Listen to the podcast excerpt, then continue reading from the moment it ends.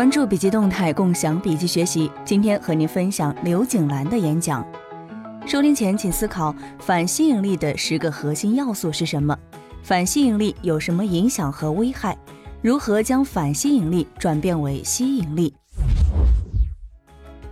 影响吸引力无法实现的根本原因是有一种力量叫做反吸引力。一个人的反吸引力一共有十个核心元素，而这十个元素都只有一个字，第一个字是懒。王阳明之所以能够悟到格物致知、言行一致等内在心法，就是因为他在思想上的深度体验、深度觉察和深度反思。很多企业家在思想上懒得深入，做事情只做表面，想问题只想表面，写问题也只是写在表面，深入不下去。第二个字是急，这五年你会发现能者越来越少，大家的集体潜意识都非常急。急着赚钱变现套现，财不入急门，太急了，财富就都跑了。所以千万不能急，而且人一急就做错事，选错方向，一急就上火，身体就生病，频率就变了，维度变了，吸引的就不是好的事情。所以有一句话叫做祸不单行。第三个字是真。人一假就会产生反吸引力，你就会发现自己都看不清楚自己了。所以，如果你不能讲真话，你就保持沉默；否则，你发现你的潜意识当中充满了杂质。第四个字是作，怎样理解作？作可以理解为一个人放大了假的情绪，作其实就是抢夺对方的能量。夫妻之间只要是作了，就把对方的能量给抢夺了，就会让对方很不舒服。比如说，一个挂爱你的人，是不是都是很重要、亲密的人物？你会发现，能够真正影响、能够让你心灵祈福的人，是最关心、最爱你的人。可是你发现，人有的时候就是要作，潜意识是什么呢？引起你的注意，你不重视，我就作给你看。作的真正原因是缺爱、缺被关注、重视。有没有人经常给你一些要求？你是为了这个情，所以你满足了他的要求。但是满足了要求，他对你没有那么好，你的心里就会不平衡，各种挣扎，情绪就出来了。这就是情，因为只要你用情，你就想索取，就想回馈，就想有所得到。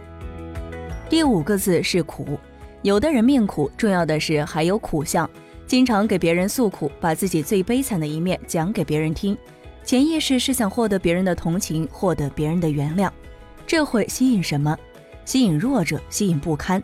其实好运的按钮就是高兴，一高兴就高频，一高频就高维，一高维就高效。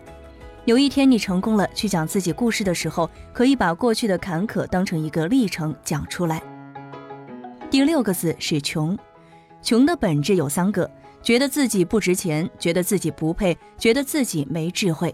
所以，如果你值钱了，你有智慧，肯定可以由穷变富。当你经济条件、收入很糟糕的时候，你的吸引力肯定是差的。所以我们要把这个反吸引力去掉，正面的吸引力才会出来。这个反吸引力的反义词就是要有富足的思维。第七个字是怕。当你害怕的时候，好事就跟你没关系了。所以大企业家的胆子都非常大。很多的时候，我们跟着老师学了很多方法、技巧、能力，最终发现没有根除自己心灵的恐惧。怕并不代表可以冒任何风险，而是战胜自己内心的恐惧。战胜恐惧的两个法门是面对和改变。你不敢真实的面对，永远不会改变；唯有真实的面对，才会真正的改变。第八个字是迷，人往往会陷入痴迷，比如说痴迷游戏、痴迷玩手机，对有些不好的东西上瘾，这也会形成反吸引力。第九个字是业。业就是业障，比如说我们可能做了不好的事情，坑蒙拐骗的事情，伤害他人感情的事情，或者拿了自己不该拿的钱，取了不义之财，受了无功之禄。所以人一定要去除自己的痛，消掉自己的业障。第十个字是困，困的本质是自我设限。当一个人自我设限的时候，就没有了外力。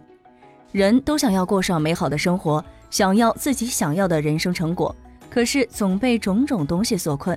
那为什么会被困呢？就是因为放不下。我以前策划出版很多的书籍，在全国各个省市的图书批发市场都有。我大概有两百多万的货发给图书批发市场，是先卖完才结账的。后来转型做教育，当时一个选择就是我花两个月的时间，把全中国所有的书店跑一遍，把账要回来对一下。可是它会消耗大量的心力，而且有时候老板还不在，库房给你点账。我当时做了一个决定，把这个切掉，再也没有管这个事情。身边的人都觉得我太傻，但后来我发现，正是因为我放下了那个部分，我才能把教育这件事情做好。否则，你一直被他所困，搞不好还要跟人发生矛盾，还要斗气。记住，学会放下，才会走出困境；放下，才会有吸引力。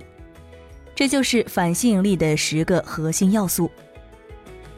今天的分享就到这儿。如果您喜欢我们的文章，可以在文章末尾点赞或者是留言。我是悠悠，下期见。